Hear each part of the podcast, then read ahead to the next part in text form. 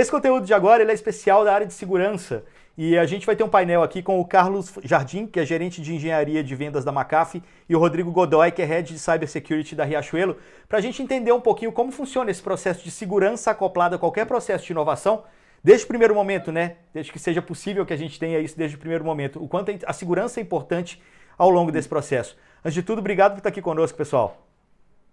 Ah, prazer, prazer é meu. Legal. Muito bom. É um prazer fazer parte aí do, do nosso evento, né? E vamos bater um papo bem, bem bacana aqui sobre segurança. Perfeito. Bom, bom, para início de conversa, Jardim, é, como que a Macaf tem entendido assim esse processo de transformação digital dentro das empresas, né?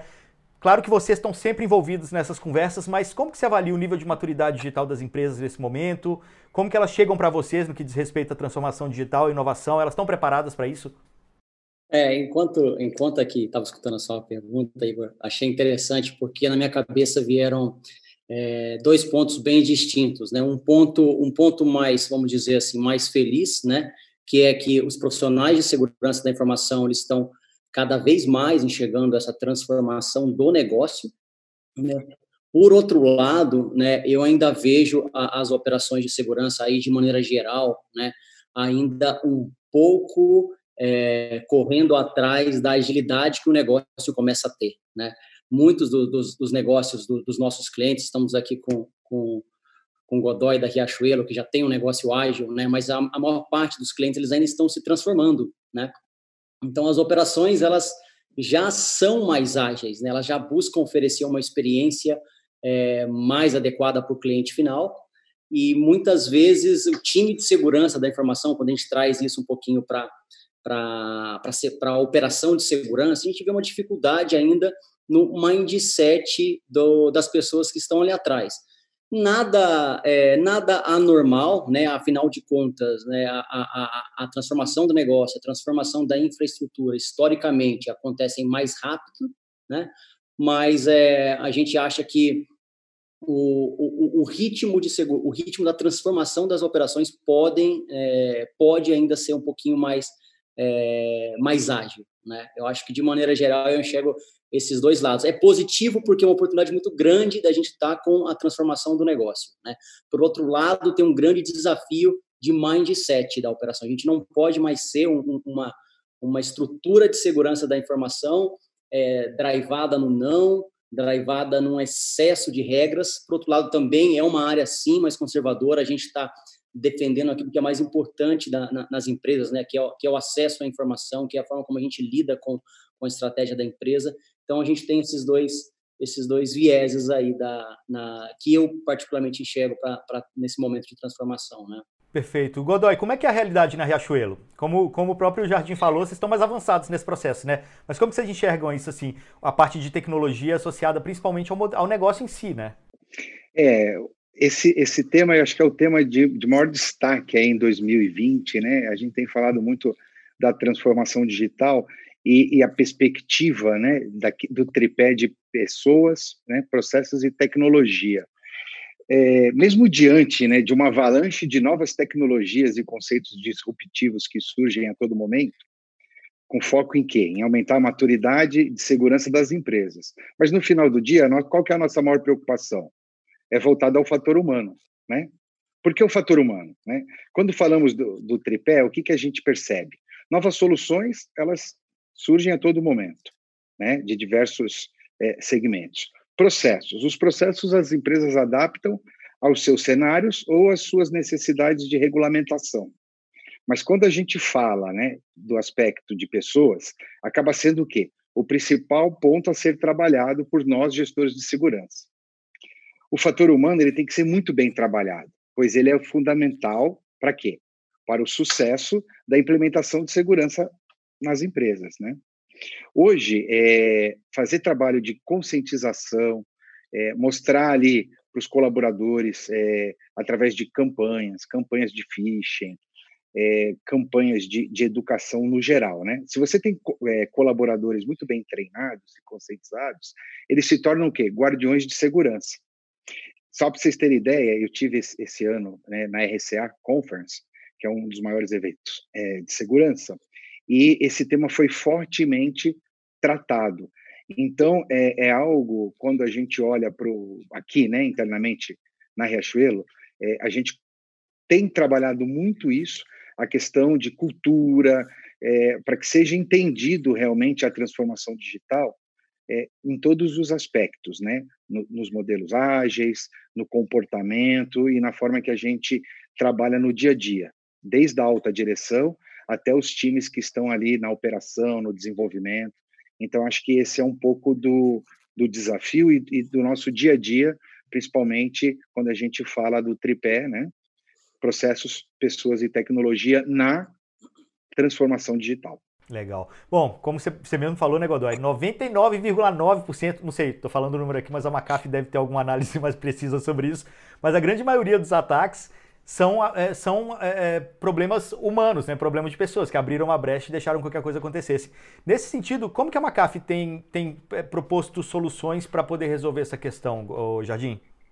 É, é, bom, chegamos num ponto bem, já logo no início, mas chegamos num ponto já bem interessante da conversa, né? Porque a tecnologia, né, por mais que ela, ela vem evolucionando, é, vem, vem vem num processo de evolução, né, melhor dizendo, né, é, rápido. Né, a gente está agregando inteligência artificial em todas as soluções, né? Aqui, para não, não querendo ser técnico, mas a gente acaba trazendo uma carga muito grande de, de, de inteligência já para as plataformas, né? Mas isso, né, não substitui de forma alguma o que o Godoy acabou de comentar, né? Eu até fiz algumas anotações enquanto o Godoy falava, né? Eu acho que um grande resumo da, da, da do que o Godoy colocou aí é educação, né? A educação é algo que a gente ainda não conseguiu trazer, né? A, tecnologia ainda não conseguiu colocar isso nas soluções. Né? O que a gente vem, o que a gente vem fazendo ao longo desses últimos alguns anos já é incrementar, né, a capacidade analítica que as soluções têm, né? A capacidade da, daquela ferramenta em encontrar algo que sai fora de algum padrão específico e que nunca tinha sido visto até o momento, né?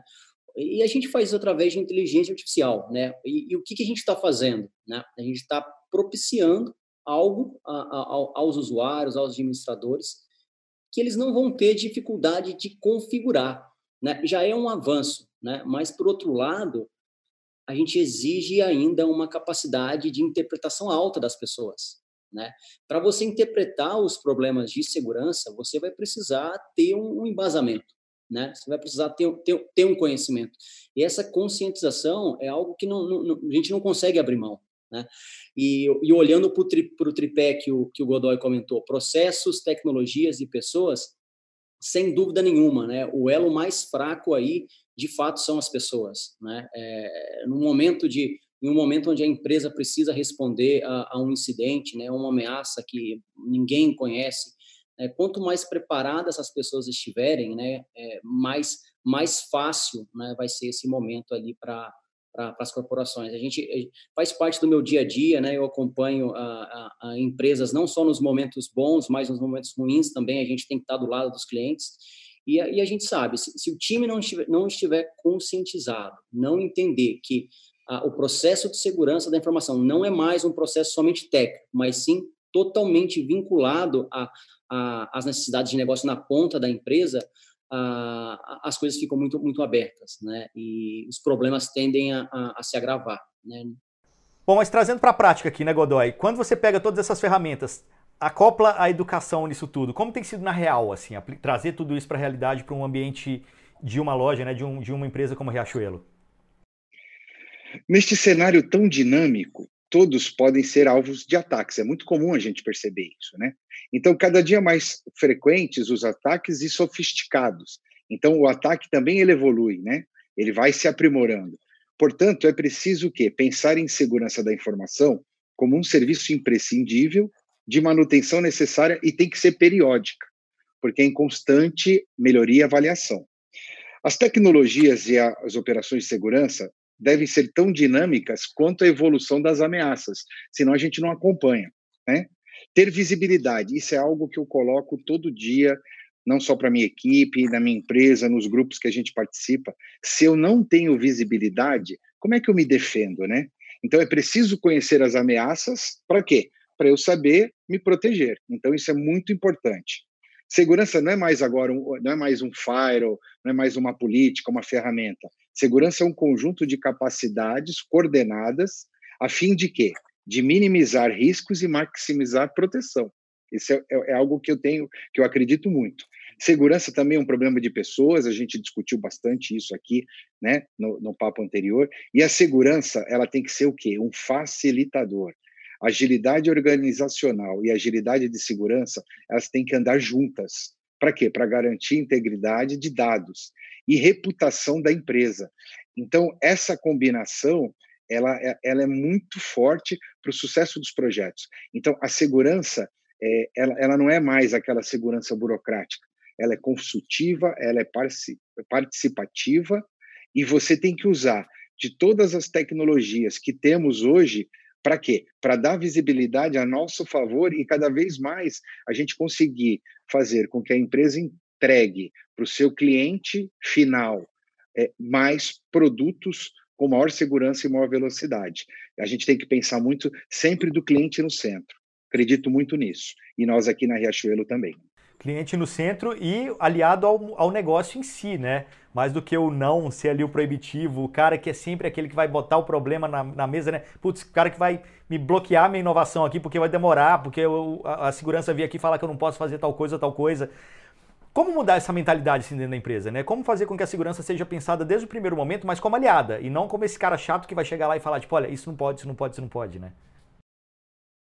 Olha, é, quando a gente olha para os modelos né, de transformação digital e a gente coloca agilidade, nós trabalhamos muito forte um conceito aqui de que nós temos as nossas squads. Então, a segurança ela é cross nas squads, mas ela faz parte desde o início. Então, nós temos trabalhado fortemente no quê? Em criar peças de segurança para serem reutilizadas, né? para que você tenha a facilidade de que uma squad possa beber de uma fonte onde ele já tenha algo que acelere o produto que ele vai construir. Então a gente embarca novos projetos que a gente ainda precise de uma definição, a gente entra nas squads no, no início dos projetos e isso acaba é, nos trazendo mais aderência a todas as boas práticas. Então a gente passa a ser um facilitador. Uma coisa importante é a gente também falar é, da esteira das esteiras de DevOps, né? Então a gente tem trabalhado muito forte aqui para quê? Para ter a automatização de segurança nesse processo. Então a gente fala aqui fortemente do DevSecOps, aonde a gente consiga fazer uma avaliação fim a fim de toda a esteira de desenvolvimento. E é claro, trabalhando muito forte no desenvolvimento. Por quê? Quando a gente olha para esse cenário, é muito mais barato, né? E aí como é que você justifica isso para a empresa? Poxa, todo o investimento em esteira, você precisa de tecnologia, você precisa de pessoas bem treinadas, mas aí como é que se justifica no final? Uma correção feita em desenvolvimento, ela é 30 vezes mais barata em média do que corrigi-la em produção, sem falar das questões de minimizar os riscos. Então a gente trabalha fortemente na construção, no início dos projetos. Então, eu acho que isso faz toda a diferença. Perfeito. Jardim, como é que a Macaf tem ajudado nesse sentido, assim, fazer com que as empresas entendam que ter segurança logo no primeiro momento da conversa é o ideal? É, a gente, a gente já começa, Igor, com, com um desafio de entender é, exatamente o que o Godoy comentou. Né? Tem um squad que ele está diretamente vinculado a uma necessidade de negócio. Né? Então, muitas vezes, quando a gente vai no cliente, né, a gente procura entender qual é o ganho de negócio que aquela solução, né, ou que aquele projeto, né, está apontando. Né? Muitas vezes o, a gente encontra uma operação, isso é normal, né, faz parte desse processo de amadurecimento, de transformação que está todo mundo passando, mas é normal que o cliente às vezes não tenha essa, o cliente que eu falo, analista de segurança, ele não tenha esse vínculo totalmente com o negócio do lado de lá. Né? O Godoy comentou, eu preciso ter uma esteira de DevOps mais rápida. Né? Aqui, especificamente, o Godoy não, comentou, não falou do DevSecOps, mas é exatamente o caminho que a gente está buscando. Né? É trazer a, a, a segurança para o momento onde um produto está sendo desenhado. Né? Muitas vezes o produto ele, ele, ele é desenhado sem segurança, ele sai para a produção, ele ele está funcional, e a empresa precisa chamar esse produto de volta para executar a correção. Né? Nesse momento de correção, você vê que a experiência do, do, do cliente final, né, da, ela é muito prejudicada. né? Mas por quê? Né? Boa parte desse, do, do retorno né, dessas chamadas para revisão, boa parte delas são gaps de segurança, né?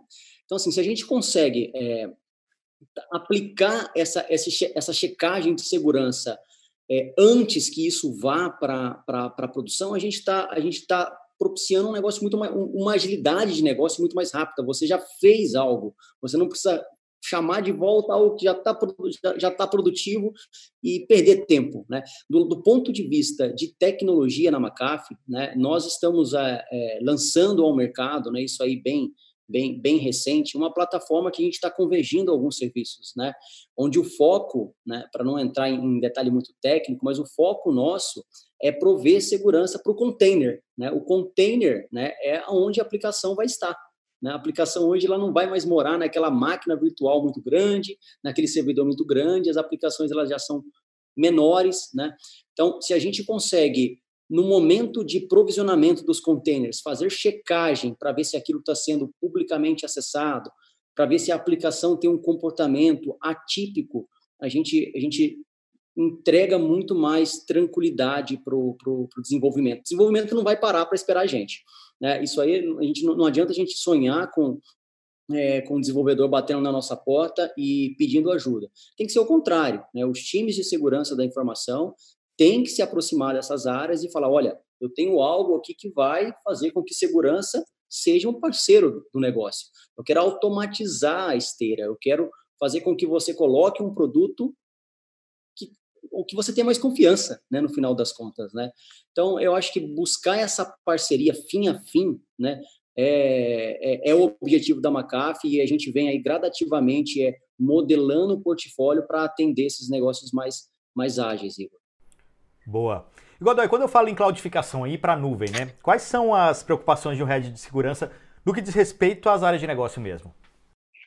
Bom, é, quais são as nossas preocupações, né, sobre o processo de cloudificação, principalmente com áreas de negócio? O que, que a gente tem percebido e, e isso eu já identifiquei é, também em outra é, corporação que eu trabalhei, quando a gente fala de serviços contratados em cloud. É muito comum hoje uma área de negócio contratar um serviço em cloud com o seu próprio cartão de crédito corporativo. E muitas vezes você acaba não tendo a visibilidade ou o envolvimento, porque qual que seria o correto? No momento da contratação, desde a área de compras, é, todo o processo ser validado, mas se a área de negócio faz uma compra direta com cartão, ele não passou nos processos corporativos de alguma forma, e você precisa então ter o quê? Uma forma de detectar, né?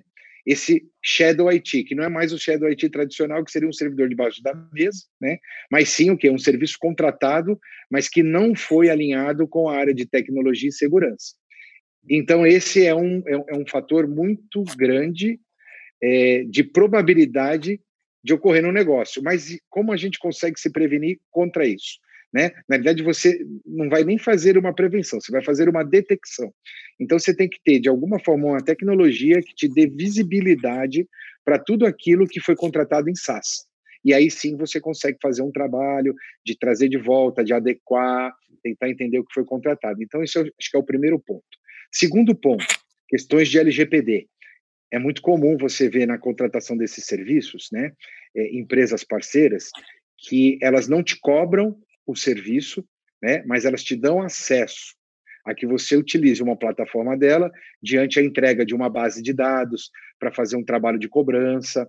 Então você tem que ter também uma forma muito é, cautelosa, né, e de detecção e entendimento desses serviços porque a LGPD está aí, né? apesar da, da prorrogação para o próximo ano, a gente sabe que isso está chegando, está chegando, né?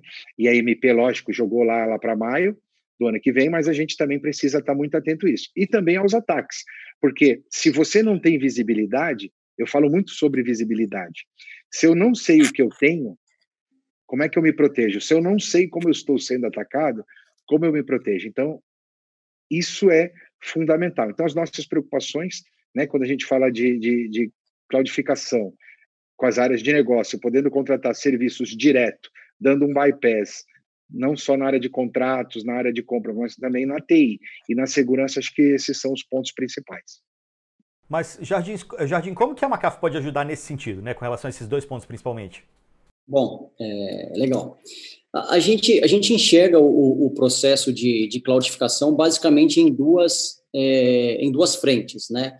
A, a primeira frente é, é, a frente do SaaS, né, do, do, do, software como serviço. Né? O Godoy comentou do, do grande problema que Shadow IT é, é hoje para as organizações. É, infelizmente, ainda tem muitas organizações que dependem né, somente de um, de um proxy, somente de uma solução né, que o Godoy estava comentando, uma solução de dentro de casa. Isso afeta muito mesmo a, a questão da, da, da visibilidade. Né? Se você não tem visibilidade, você já não vai adiante, você já não consegue falar de controle, é, você não consegue chegar nem a nível da informação. Então, assim, um lado nosso é, é realmente fazer essa proteção do SaaS, né? Por outro lado, né, eu comentei isso também na minha fala anterior, é a proteção da infraestrutura como serviço.